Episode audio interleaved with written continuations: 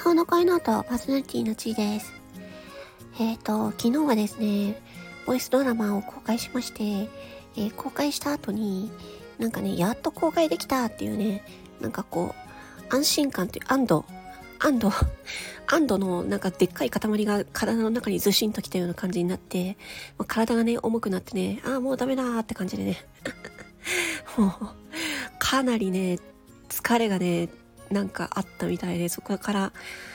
鉛のように寝てましたね。で、なんかね、さっき、ツイッターのスペースのね、ちょっとお話をしたいと思うんですけど、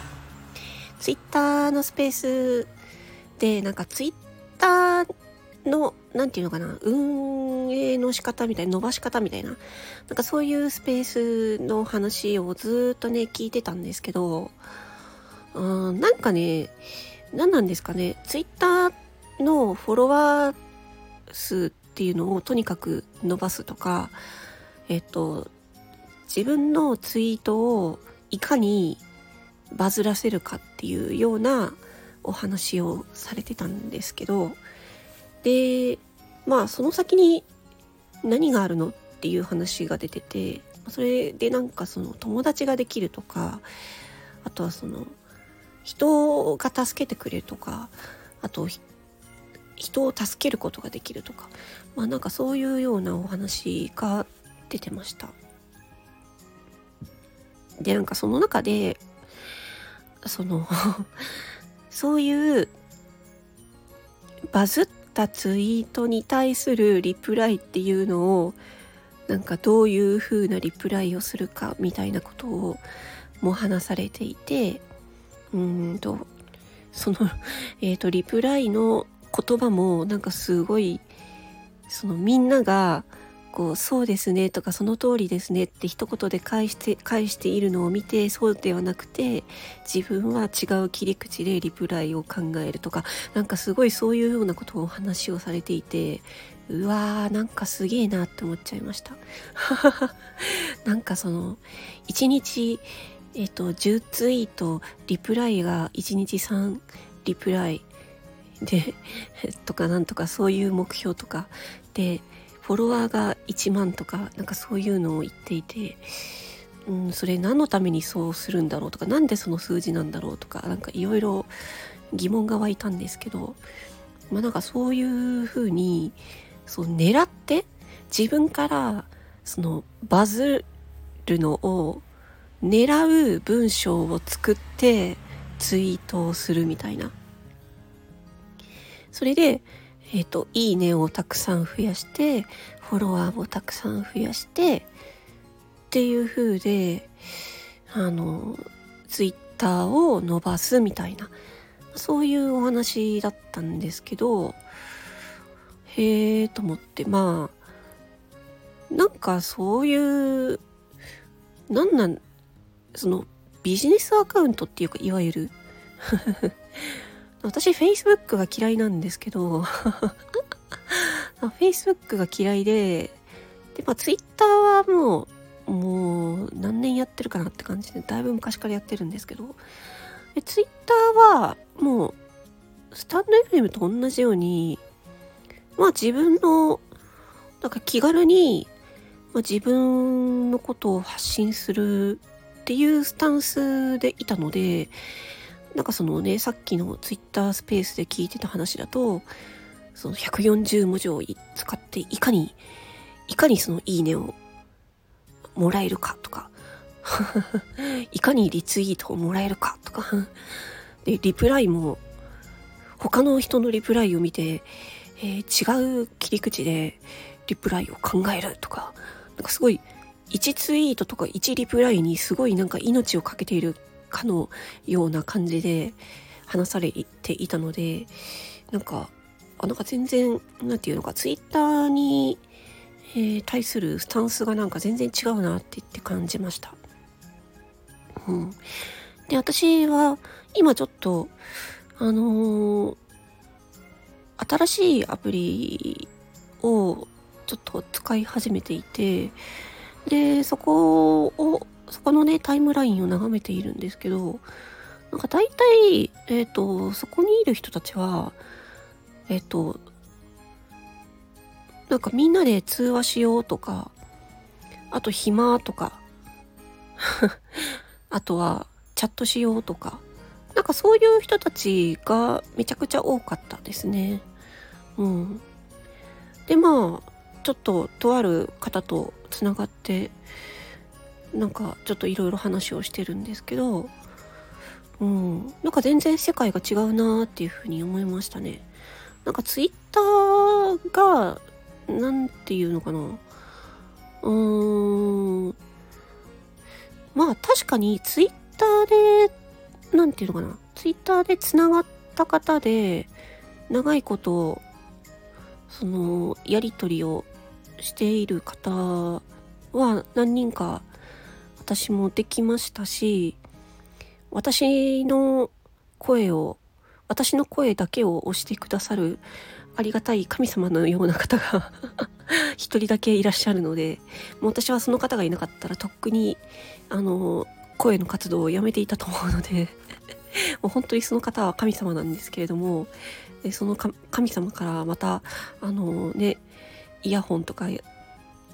甘ギフとかいただいて本当に神様なんですけれども。そういう方とかとつながらなかったら確かに自分の人生は違っていたかもなっていうのは確かに思いますけどなんかその友達を作りたいからやってるっていう意識はなかったのであなんかみんなみんななんか話したいのかなとかまあ、その別のアプリでもそうですけどあの暇暇暇つぶし？暇つぶしでチャットしようとか電話しようとか通話しようとか。そういうなんかつながりたい。みんな人とつながりたい。つながってなんか友達が欲しいのかなっていうのは まあ総合的に見てなんかそういうふうには思いましたね。思うんですけど例えばそのえっ、ー、とフォロワーさん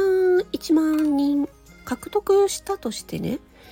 えっ、ー、と自分がフォローしてる数がまあどのくらいかっていうところもあるんですけどもうある程度のフォロー数が超えたらねそのみんながみんなのツイートを見るなんて不可能ですよね。私はあの今700人以上フォローしていてフォロワーが1000人以上なんですけどえっ、ー、と自分が声を発信するだけで800人ぐらいフォロワーさんが増えてそこから自分が意識的に200人ぐらい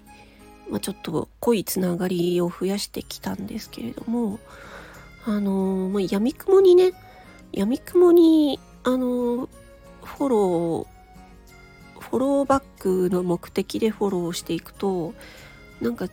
すごいあの すごいビジネス系の DM がめちゃくちゃいっぱい来てすごい鬱陶しかったのでそういういわゆる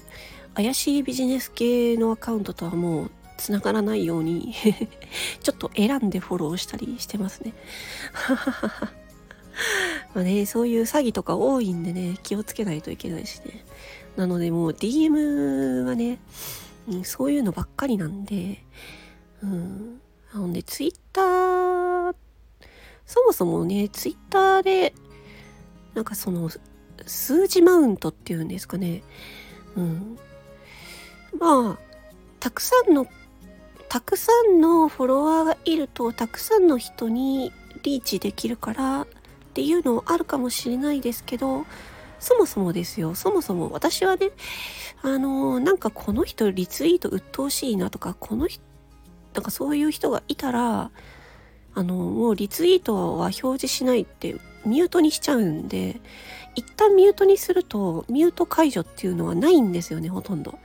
うん。だから、あの、RT って私あんまりやらなくて、RT ってなんかすごい迷惑